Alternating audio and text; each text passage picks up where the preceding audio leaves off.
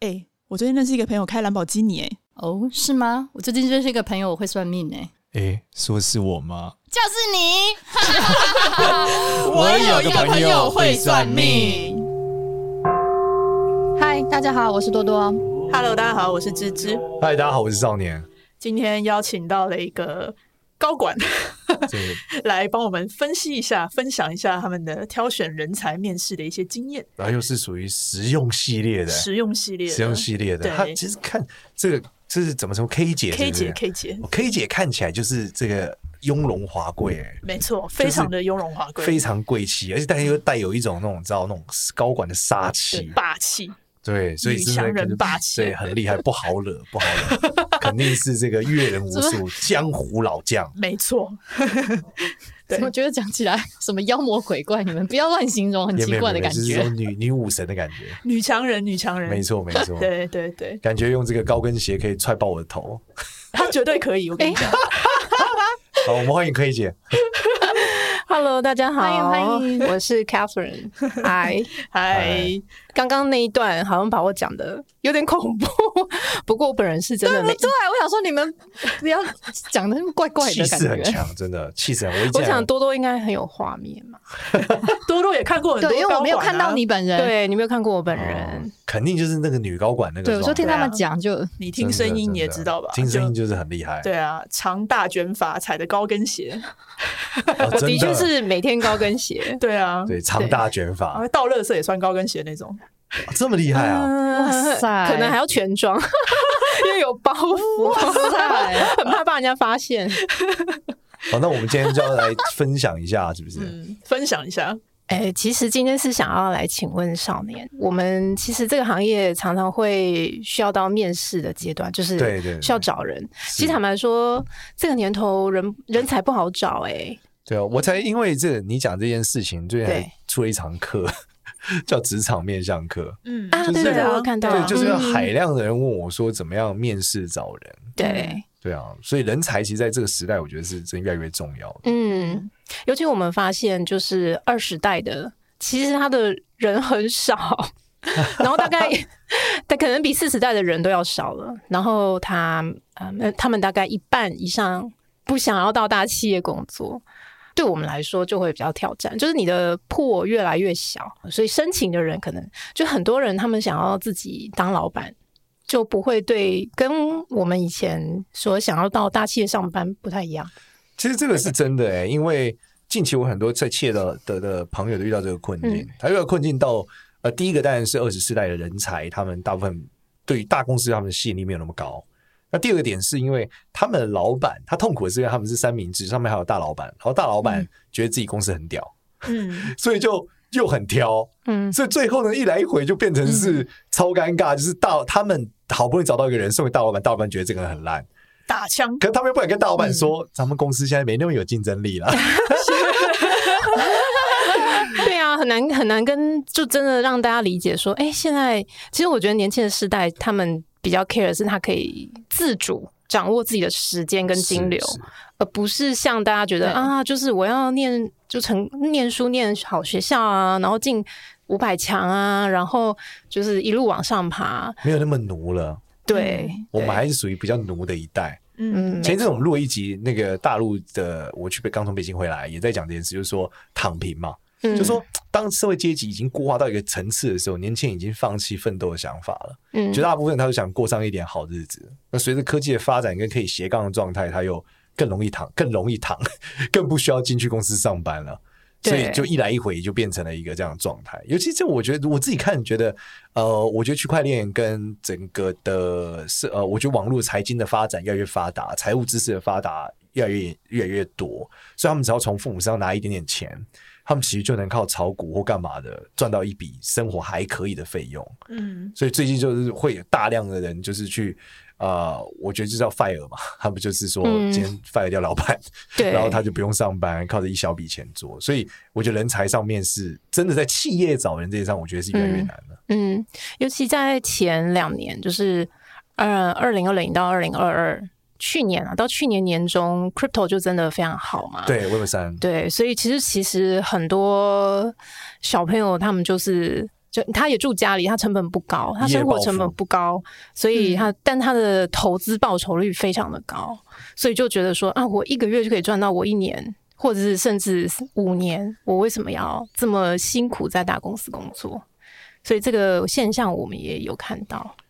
对，那实际上我自己觉得啦，嗯，就是你会发现哦，你去看这些 crypto 玩家，大部分家里背景还是很好的，嗯。对，因为他们才有那个资本嘛。只是说他在炒这个的过程，就是那个钱真的来的太快了。嗯，然后因为他们背景其实很好，所以哦，我我我跟大家各位听众讲，他们的抱持的心态是赔光他也无所谓。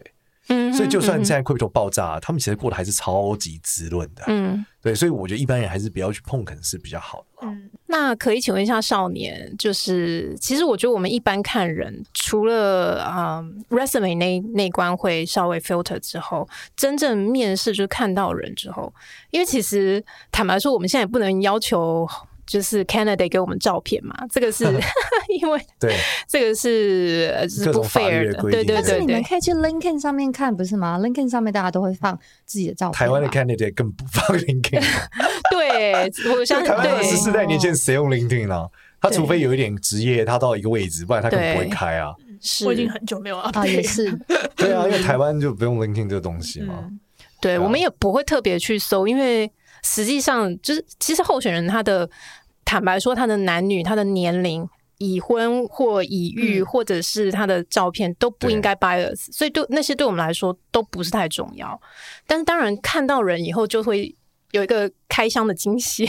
我自己有一个觉得绝大部分推荐的方法有两个，从中英文名字去判断。怎么说？首先。英文名字是最准的，超级准。嗯、就是说，你们公司里面哪一个英文名字最多，你就录取那个英文名字。真的假的？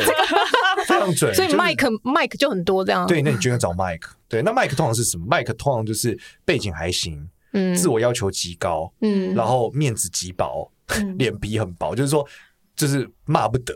然后他们自我要求很高，所以麦克会想往上爬，嗯，然后自我为中心啊，这个是，所以他们大部分能力都不错，然后会坚持想要往下，因为。很多就是 Mike 的特色就是这样，那原因是因为 Mike 这个字在古英文里面是神，嗯，是我是神，嗯，对，所以他的自我要求肯定很高，他想要得到的是那个关注跟那个状态，嗯，对，那因为他如果想要钱，那他就去去外面创业嘛，但他为什么想要大公司？因为他想要那个样子，嗯，他想要那个那个权利跟那个被。关注和那个面子的状态，他不一定能弯那么弯下腰。嗯，对，这个是，所以我说英文名字很像的时候是很好的。但是台湾很多英文名字都是什么幼稚园老师取的。David 呢？但你仔细想，这么多英文名字为什么取这个？你说是 David 吗？David 呢？David 的梦都超大，都喜欢怒干超远的事情，所以叫 David 的创业家非常多，非常非常多。嗯，对，因为他就是大卫打倒歌利亚，嗯哼，所以他们超喜欢做这件事。嗯，对，所以 David 的人就是偶包都很重。嗯，对，因为他们想要挑战超大的事。嗯，对，叫 David 都这样，越级打怪。对，然后他们就是又又要坚持自己可以，我行了，我我没有怎么样，我很好。嗯，对，不好都不好。Emily 呢？叫 Emily，Emily 都超勤奋啊，Emily 就是勤奋的基层员工。所以很多助理会哎，那个是因为 Emily in Paris，你你你还觉得这样吗？没有 Emily，为什么叫 Emily Paris 不叫做 Irene Paris？嗯，是因为 Emily 这个词，这个英文字其实是这样。不不不是，他 Emily 就是这样的代表。Emily 就是你自己看，你周遭 Emily，你会发现他们就是一个一直干、一直干活，然后脑袋很直的人。嗯，大部分这样，超级高管很少叫 Emily。嗯，所以我们也可以用英文的姓名学来判断。其实讲到这个，我我记得我前一阵面试有一个候选人，对，他用他的艺名，就他不用他的中文名，他也不用英文名，他用了一个江湖艺名，对，比如说星星之类的。对，那这个人一定超级喜欢玄学。对，就是嗯嗯，名字要特色，中文、英文名字的特色是什么？这名字只要你看都没看过，很冷僻的。嗯，嗯，这个人想法一定超异常的，嗯，或是他们喜欢玄学，喜欢哲学。嗯，对，一般来说，在紫微斗数命盘里面，很容易高概率命宫三方四正有地空地劫，或是父母宫三方四正地空地劫。嗯，对，因为要么父母不管，要么他自己就是想法很奇特。嗯，对。哦，对，那个候选人还有个特色，就是其实我面完他，我有马上问呃芝芝。就是，哎，奇怪，我发现他的耳朵有一点缺陷，就是先天的。你感你感觉到他有一个一个形状，对对，对，还有一个形状，不太圆，对对对对，对吧？那这种想法就比较特别嘛，哦，想法就比较特别，所以他才会用这个做法嘛。嗯哼，对，所以你仔细想嘛，如果他出现在书香世家，他爸会容许他这样？不可能，对，早就已经把他管死了。对，所以本质上还是他的这个结构性的问题。所以从英文名字里面或中文名字里面，其实很快可以判断。那中文名字就不用讲，因为中文名字代表你父母对你的期许嘛，嗯，对吧？你一看这个中文名字就乱七八糟取，你一定知道他基本上他爸妈的想法是什么。对，所以，如果是那种菜市场名的话，菜市场名代表说，呃，菜市场名倒不一定，因为他他有两种可能性。第一，嗯、他爸妈很深信算命，嗯嗯嗯，绝大部分菜市场名的人，我觉得他父母是相信算命的。才会取出一样什么陈家豪、怡君啊、雅婷，我就是菜市场名啊，张家伟，我也是。对，这一种就是这样嘛。但是你如果看那个名字，中文名字很怪，很怪，很怪。例如说你什么很怪，例如说还有什么呃张可乐，对，就是这种，就是他张张汽水嘛，就是他取起来就是他觉得他爸妈就喜欢什么就取取什么嘛。嗯，所以你可以判断他爸妈就是很随性的人。嗯，但这小孩自然怎么样，很随性。那这样子，Kobe Bryant，Kobe 他。我我美国 Kobe 这个词我就很少见了，所以我不太确定。他是因为他爸吃那个那个牛排，去日本吃的那个牛排，觉得实在是太好吃了。但美国乱七八糟的名字太多了。你不在扣北吗？对，还有什么叫 Stone 啊，Good Man 啊，对啊。所以，但是我觉得台湾人，因为台湾人的这个名字是你选的，嗯，就是你这英文名字你选的嘛，这么多英文名字，为什么你选这个？那或许你讲说，因为都是英文老师，那一样啊，就根据他受到英文教育的老师，他到底是什么想法？那 Amy 呢？Amy，Amy 都老大。Amy 都老大，嗯，基本上你看 A 开头都很屌，真的哈，嗯，你看 A 开头真的，因为以前莱亚的董事长，现在董事长也是叫 Amy，叫 Amy 的人都很屌，叫 A 开头的人都非常屌，是哦，对，所以 Andy 也很屌，叫 Andy 的人一定也觉得自己很屌，也觉得自己很屌，对，他会想要很屌，因为是而且而且？他那种屌不是要去打倒别人，是 A 开头的人都有这个特性，真的。那 Andy 其实你看嘛，你看 Andy 应该有刘德华嘛，嗯，对不对？呃，叫 Andy 的人基本上，我记得刘德华还有谁忘了，反正叫 Andy 的人基本上都是一种自我。就是希望自己是 S 的状态的人，叫 A 开头的人。那尤其 Andy 又是一个更硬钉的人，嗯，叫 Andy 的人都，我觉得都很硬，对，就是钉在那。绝大部分高估自己和对自我要求到一个状态，但是自己这样自己觉得啊，旁边旁边的可能不一定觉得他有自我要求，但是他自己觉得他自我要求很高。哎，那我想问我的名字呢？Angela 呢？啊，对。刚刚问 Angela 都很有大爱，Angela 也是 A 开头。你发现叫 Angela 都喜欢管闲事啊？对，爱管闲事到一个极致，就喜欢超人管一些不关他的事情，很奇怪。那 Angel 呢？也是吗？Angel 很奇特哦。怎么说？叫 Angel 的人，大部分海量我认识都觉得自己超美。哦，对，就是他会有一种我很美，但 是但是我但我很有能力，我很美，但我很落地。嗯，我不是只有美，我不是花瓶。嗯，对。但原因逻辑一样嘛？因为天使本身就是这个状态，你一定觉得自己。你要叫自己天使，你会叫中文名字会叫自己天使。我的昵称叫天使，大家好，我是天使，这很妙吧？谁会这样叫？那你这样这样就自己叫自己天使，一定觉得还蛮好看的嘛？嗯，那你能干活吗？嗯，对啊。刚才 Catherine 好像想要问 Catherine 是雍容华贵，很贵气啊，贵气的名字，很有生活感啊。对，但是但是又但是又希望靠自己啊。C 开头跟 K 开头的，哦，K 开头的都超精明的。嗯，对。那你猜我是哪个开头？哦，我这有点难哎，但我觉得你的装扮很很贵气，应该是 C 开头的。哦，你猜错了，那是 K 开头，那你就是超干练，那你很苦哎。对呀，K 开头的一般生活很辛苦，他是蛮苦。C 开头的都在喝下午茶，他一直招不到人呢。C 开头的人都会很追求生活品质，但是 K 开头的人就真的很硬。真的很硬，而且自我要求非常高。对，他这个是他自我要求超级高的。对，那怎么来上我们节目呢？我们节目 K 开头，觉得这么欢乐的节目，就很想要来请教一下，就是因为我也知道少年有开课嘛，那但但是其实我刚刚说的就是。人才的破已经少了，当然你也很希望就是第一眼，我我跟芝芝讨论过这件事情，他常常说五分钟他就想叫人家走了。面试的时候，对，就是可能其实人一进来走进来的时候，那个第一眼跟你那个 chemistry，我觉得决定了大概百分之六七十。当然你讲话呃有没有这个专业度，他的专业内容是什么，我们不能够只凭外表嘛，但是。在专业度之外，有一些 soft skill，其实你没有跟这个人相处，你是不知道的。比如说，他有没有责任感，他是不是一个上进的人，他的沟通技巧如何？那这几个方面有没有什么面向上要怎么去辨别？嗯，一般来说，责任感跟颧骨有关嘛。嗯，一般来说，颧骨越开的人，责任感越强。嗯，就是你看他脸从直线走下来之后，颧骨越开，侧面越开的人，他像个菱形的脸嘛。对，就是他，他越菱形，这个人责任感越强，又喜欢管人家闲事啊。嗯，那第二个就是鼻子要高，鼻子越高的人就是自我要求越高。嗯，对。那鼻子一般，嗯，鼻子比较塌人，他一般比较没有信心。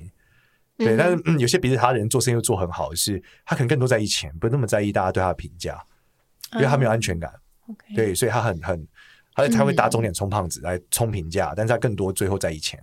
嗯，对，那这个是真感。但是上不上进这件事，我觉得跟眼神有关啦。一般眼神比较锐利的人都是比较上进心的。嗯嗯嗯。但是绝大部分我自己认知大公司里面的人，其实不太适合有太有上进心的人，因为太有上进心的人会骂公司，所以适合没有太多上进，就眼神比较死的人，我觉得比较合适。会吗？嗯嗯嗯，因为你会骂公司啊，你会骂老板啊，会怒干老板啊，觉得老板是猪啊，对啊。应该是说你不能全部都很有上进心，哦，你要有。你要有兵也要有将，对，就这样。但你老板要有上进心吧？我认识，我觉得超过一百人公司，在公司里面有上进心是自己找麻烦的过程。真的假的？对，五十人以下都还可以，或者说你们对，就是你的公司在台湾如果已经很落地了，就像是这种台商等级，就是我没有嘛，有一种是真外商嘛，但绝大部分是假外商嘛。嗯，对，就已经很落地、很台湾了，里面没有人在讲英文了，只有 email 讲英文的，那基本上这种太上进都是你自己找你自己麻烦。对，嗯，但这种外商的话。你要非常外，那台湾太少。如果是三十个以下，我才认为叫真外商。结果台湾超过三十个以上，我都不认为叫真外商了。那个文化都洗掉了。嗯，对。那那种状态下，真外商当然就很美式嘛。很美式就是讲话就很鸡巴，那就不一样。那我们就眼神越锐利越好。例如说，他会在回信的时候说：“请你们有结论再来找我，下次开下一次会。”哎，好像我会讲的话，我再想讲。对啊，呃，尤其是跟老板这样讲话。嗯，对，跟老板说：“如果你没有结论，请不要来找我。”能这样讲话才是真外商啊！不能这样讲话，就叫假外商。嗯，对，那大部分假外商都是不可能这样讲话的。对啊，你就还是太有上进心，你就是脑残了，真的。嗯嗯嗯，就给自己找挖洞，就对。你会干老板啊？你会干老板，在大型企业里面都不是一条路了。嗯，对，这个结构不合理。但新创就很适合吧？新创什么？你说太眼神很锐利啊，很有上进心的。哦，新创公司里面比较大的特色，我觉得比较混乱的，因为新创公司很混乱，各种人都有，各种状态都有，有手有脚就应该要进来，有手有脚就应该进来。对，你们刚刚讲什么上进心什么，这个在新创公司里面绝大部分很难来打混了，就算打混，他也打混不了两天就走了。对啊，因为进来第一天发现工作十五个小时，他就撤退了，他明天就不来了。对啊，而现在二十四代的人消失消失就消失，哎，也不跟你讲，哎。对，你以为他会传个简讯吗？不会。嗯、对，以前还觉得什么传简讯离职真没礼貌，现在离职都不跟你讲就撤退了，对吧？所以时代不一样了。对，但我自己觉得啦，就是文化是一个关键。你说公司文化吗？呃，人跟人的文化，我觉得人的潜文化是一个关键，哦、因为那种文化是一种，因为说穿了，这种大企业结构里面，它会有一个呃阶级性。我所以阶级性说，你会发现大家看的电影、生活的形态、聊的东西，当然是一个样子。嗯哼，那你你找到这种符合你们样子的人，他会存活比较久了。跟你们不一样的人，其实有时候你人看你面试面多了，对不对？K 姐，你面试面多，你一定会知道，就是是不是属于这个同温层？对，你一听你一听他讲话，你就知道不不是吗？嗯，对你其实你都不用问他最近，你就问他最近你看的电影就好了。嗯，对，你最近你最近看的什么？他如果说他看了某个剧，你一看那个剧是你们周遭没有人在看的，你就知道他跟你不一样。嗯哼，对，那也基本上你们他进来也很难就格格不入嘛，因为他是很多。我觉得前阵我在看那个阶级的复制讲这个事情，其实阶级复制最可怕的不是财富，而是这种文化，这种潜潜在的你生活的样态跟习惯。嗯，对，他就是会复制给你。嗯，对。然后我之前有讲过，我在北京的时候遇到一个大哥，告诉我，他说，因为他们公司几百亿嘛，就很大的独角兽了。那独角兽他就讲，他说他管理学已经很难从书里面学东西了，他只能从其他老板身上学。他说：“从其他老板上学的时候，你问他很，你问他什么都不对，因为很片面。他公司里面可能一千人，然后管的事情范畴这么大，几百亿。你问他说这个行销怎么做，他觉得这是一个太太大的问题。对，你的问题这么大，你是哪一个事件呢？所以说他最后能学会的方法就是什么？跟他们吃喝玩乐。因为你唯有你知道他吃喝玩乐和他休闲的形态，你才会知道他怎么想事情。就近身观察，呃，也不是观察，就你变成他。”你跟他吃一样的东西，玩一样的东西，生活节奏一样的时候，你就会理解他为什么这样想事情，他为什么做出这个决策。嗯，但只有这个方法，你才能做出跟他一样的决策。对，因为你要不然你学不来，你不可能有他的决策，可是维持你原来生活的样态，这做不到。对，你要这样，你要你要这样子决定开除一个人，或这样子决定用一个人，前提是你生活样态要是那样。嗯，对，例如说你要一天打八个小时的球，前提就是你要有人搞定这件事啊，不然你怎么打八个小时？但反过来就是，你打半个小时的球的时候，你才会被迫你要做出这样的决定，你就得放权，你就得做到某些事，所以还还是一个文化的状态。这样讲也是蛮有道理的。我记得其实有一个呃有一个候选人来面试，那我当然就问他说：“哎、欸，为什么你想要来这个公司？”我觉得这是应该是个必考题。其实我的心里也是觉得，任何来面试的人都会准备这个这一题的答案吧，因为你大概都知道这是一个。调查一下这个公司吗？对，嗯，然后这位仁兄就开始跟我说啊，因为我现在在某某公司，然后呢，我的老板因为收贿被调查，然后也快要调查到我了，所以我觉得我应该赶紧走。这个时候我就很想请，赶快请他出去。就说你这人干净，什么回答？很 真诚呢、欸。真诚分享，那你这干净吗？你收回、欸？我觉得你是吃了诚实豆沙包。但是我我我觉得，因为我之前也在在在美国工作，然后在大陆工作很久。呃，我觉得台湾的很多候选人真的都很诚实，不会包装。对，比如说呢，呃，必考题的其中也是包括啊，你的优点，你的缺点。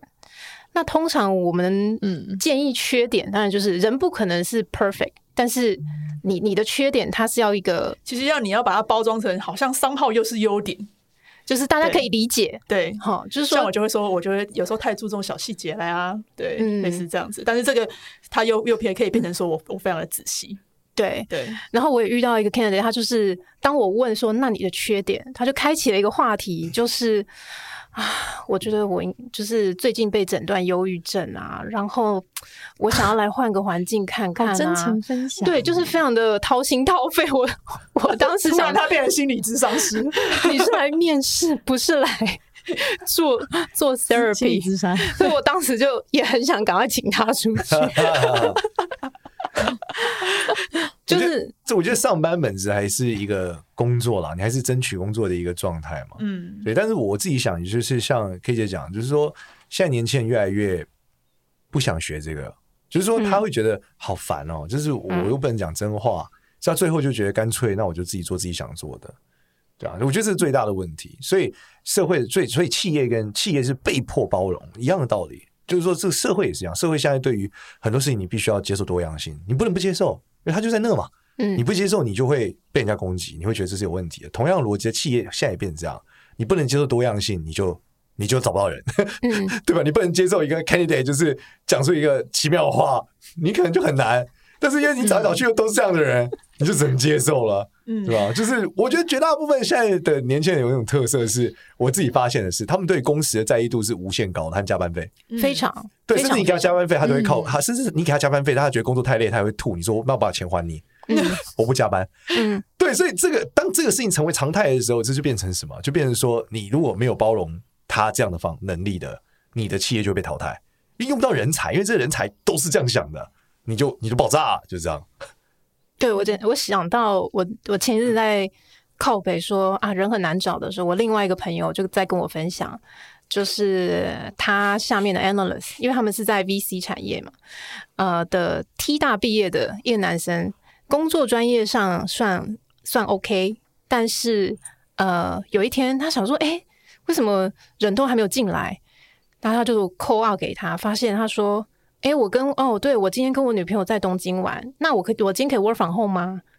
的时候，他就稍崩溃了。我当时也是问他说：“你怎么不每半个小时发会议邀请给他，就把他的 calendar 塞满啊？”对啊，然后他就说：“哎，你不知道人很难找，我如果少了这个人，我其实又不知道花多少时间再找到一个 quality OK 的人，所以也只能这样。”当时我听了，我就觉得哇，这真的是大家以后会真正真实面临到的问题。不用说以后啊，就是说现在就已经开始发生了。对，这是一个物竞天择的结果嘛？对啊，嗯、就是你你社会随着这个开放性和整个的，我觉得科技的解放是关键了，它会慢慢走向一个必然。然后这个必然就是会让每一个人的能量拥有新的方式的释放，但是它会对传统的模式带来极大的不安全感。但这个不安全就必须，你就必须要破，就解决。就是之前我在 上一个人才课的时候，我有分享，甚至在 IG 上我就分享，我说他们有个人才的能力是驾驭模糊的能力，就是说社会越来越模糊了，你你你很难觉得你以前那一套就一定是 OK，甚至你昨天 OK 这一套今天都不 OK。嗯，对，所以你一定要能够驾驭这个模糊，对啊。然后我们前一起来讲这个资质的面相，就是属于未来很吃香的面相，就是因为它很快，它对模糊可能很热爱吧。对新的事物很热爱，怎么判断出来？驾驭这个驾驭模糊，型脸就是脸很尖，耳朵尖。鼻子尖，下巴尖，鼻子没有尖，各种尖，呃，各种。我们讲的是火星人啦，就是各种尖。嗯，对，眉毛很尖，那就是属于在新时代里面他们会具有很大的优势，因为他们可以配合时代的变化，拥抱变化的。对，嗯，最近我觉得改变的状况真的是太大了。对，但是我自己觉得，所以最后啊，最后回到，我觉得在人才的结构上，就是我们在讨论使用一个人才，不管在面试的时候，我觉得最关键的其实还是什么？就是我觉得。还是要听这个人的表达。就实际上，我发现，嗯，看面相这件事，还表达关键是表达跟条理有关。就这个人说话越有条理，那他其实绝大部分的情况下，你跟他是可沟通的。所以我一般来说，我最在意，我一般都会丢一个很糊的东西，嗯，丢给这个人，然后叫他帮我看他怎么梳理。对，就跟 ChatGPT。对啊，我正想讲，你把它当成 ChatGPT。对，那他如果很能很结构化的告诉我这整件事是什么，那我就知道这个人。我可以跟他好好讲话，但如果我发现我丢个很糊给他的东西，他吐一个很糊来给 我，就会放弃跟他沟。就是我会知道，哦，这个人我不可能跟他讨论事情。嗯，所以要么我相信他的专业，都听他的，嗯，要么就都听我的。嗯，对，我们不用讨论了。对，哎，你说到这一点，那个 articulation 真的很重要。我记得有一次是这个 candidate，他真的是滔滔不绝的讲，大概我说请你自我介绍，他大概讲了。二十五分钟，为什么我知道呢？因为那时候我拿拿起手机在传讯息给给芝芝，我说 他已经讲了二十五分钟，而且没有要停，欸，就是我没有办法插嘴。然后这这中间就是很没有条理的在介绍自己，就是有点 here and there，就是你听不懂他到底要表达什么。但是就算我拿起手机在。传讯息给别人，他也没有要停，就是你可以发现你的听你的听众也没有要 engage 了，对。但是他就是把东西喷在你脸上，他也没有思考你到底在有没有在听，不管你有没有在听，他就想讲他讲的吧，对。哦，这个是这个是最重要，就是说话这件事最重要。然后你有时候说，可是老师不对啊，我们在面试的时候，这个人就是说话是一下是 A，他他他如果真实不是，他都是背的呢，怎么办？嗯，我觉得你就要措手不及，问他一个奇怪的问题。嗯，对，问他一个意志问题。嗯，那你发现他回答的速度跟刚刚讲述是两个速度的时候，你就知道这个前面是背的。嗯哦，哎、欸，我以前在大陆有遇到 candidate，是因为我们都是全英文面试嘛，对，整篇是背的。然后他进来三天以后，发现我们就发现他怎么不太 function，就速度都非常的慢。对，发现他全部都是硬背的，所有的考题。对，但但因为大陆的学生很多是是可以做到这样。对，但你就会发现我们所有的，比如说开会啊。邮件啊，它全部要在翻译软体，所以它的速度就会非常的慢嘛。对，我知道当时真的非常的震惊，因为我想说，如果你有那个时间，有那个能力可以背下来，你英文应该要很好，就是你可以好好学英文啊。啊为什么？我听到我也傻眼。对，我觉得他们他们想要百分之百成功嘛。嗯，你学这件事就不是百分之百啊。嗯，对啊，但其实学才是一条路。对，对，这个牵扯到。包括 AI 这件事情，你知道，就是现在我们现在新的 ChatGPT 的训练方式跟古代 AI 有什么不一样？其实差异在以前的 AI 是用人类可理解的方式训练它，所以人类知道它学会了什么。嗯，新的 AI 是放弃了，就是我全部都给你，我不管你怎么学会了，反正你学会就对了。所以这个逻辑是学，所以现在你无法控制他会了什么。嗯，这是最不一样的。但其实人类学习也是一样的，就是背是你都知道你会什么嘛。但如果你用学的，你其实也不知道自己到什么可以到什么程度，对对。但是其实这才是最强的，就是如果你要应变所有的可能性，嗯、其实你学会才最好。但它是最难的，嗯、对，背是比较容易的。对。然后我自己自己在看呃面试这件事情里面，还有一个重要的节点是，这个人到底有啊、呃、多大的志向？我觉得这件事是很重要的。嗯、就是说，他是他我的这个位置需要他看得远吗？如果需要我，我就会问他说：“你有梦想吗？”对，嗯，那基本上绝大部分的人没有，是是真的百分之八十以上。对，然后他的他的梦想可以可以很微小，但是就是有梦想的人，我就会觉得哦，他是有个志向，因为他可以诞生一个梦想，他就可以诞生接下来十个。嗯，但如果诞生不出来一个，大概率他也诞生不出来接下来十个。嗯，所以你就会发现这个位置，如果是需要他一直有想象力的，他其实是需要有梦想的。嗯，对，那这是曾国藩讲的，就是说一个人的终点其实是来自他的志趣。就志趣决定了他真正能走到哪。因为有才华的人都有才华，但真正能支撑你走到最后那一格的，是你对于梦想的想象力，对你对于未来的想象力。嗯，所以我觉得这个也是我最近在面试啊，我有很大的感触，还遇到很多人，我很大感触就在这个地方。嗯，那通常什么样面向的人比较容易有梦想？一般来说，额头越大的人越有啊。额头越大，越大还是越高？额头越大越大，就是要高，越高越大的人越有，就是他的想象能力越好。嗯，就他不会觉得说，我就是把眼前东西拿走吃完了，他不会吃掉眼前面的棉花糖。那秃头的算吗？呃，秃头不能算，你要看他原来发际线的位置。对，但秃头的时候，你大概观察一下，你也可以看出来，他到底是秃还是他本来就高了。嗯，对，你从他秃掉的头发也可以判断。一般来说，额头天生很高的人，他头发就是很少、很细、很软，所以他额头就会非常高。那我们这一集就到这边，好啊，那我们就到这边，谢谢 K 姐，好，感谢 K 姐，感谢 K 姐，让我今天讲了很多面试的诀窍。哎，你要不要打一下你的那个职场面向学的广告？好，我反正就是那个课里面，目前做法就是分成行销啊，嗯，然后业务啊，人才怎么分，然后行政人才怎么分，嗯，因为其实最常最可惜的是，有一些行销人才跟业务人才，他们都做，因为没有自信嘛，台湾年轻人都被打压自信，都说我要做行政。那其实他其实是行销的天才，或是业务的天才。嗯、这堂课里面就是让你分辨他们到底适合做什么，然后可以把他们摆到对的位置上。嗯、然后包括说，他有时候他适合做一个基层，不代表他适合做一个主管。嗯，这个很常见。对，所以你在面向上也会有些特征，是他适合做主管，更大于他适合做 top sales。那是什么样的面向？也是从中里面会有一个分析，让大家去理解，不要错过每一个人才了。嗯嗯，对。然后也建议大家就是。如果你真的觉得你现在的英文名字让就职职场不顺利，我可以建议你改个英文名字啊。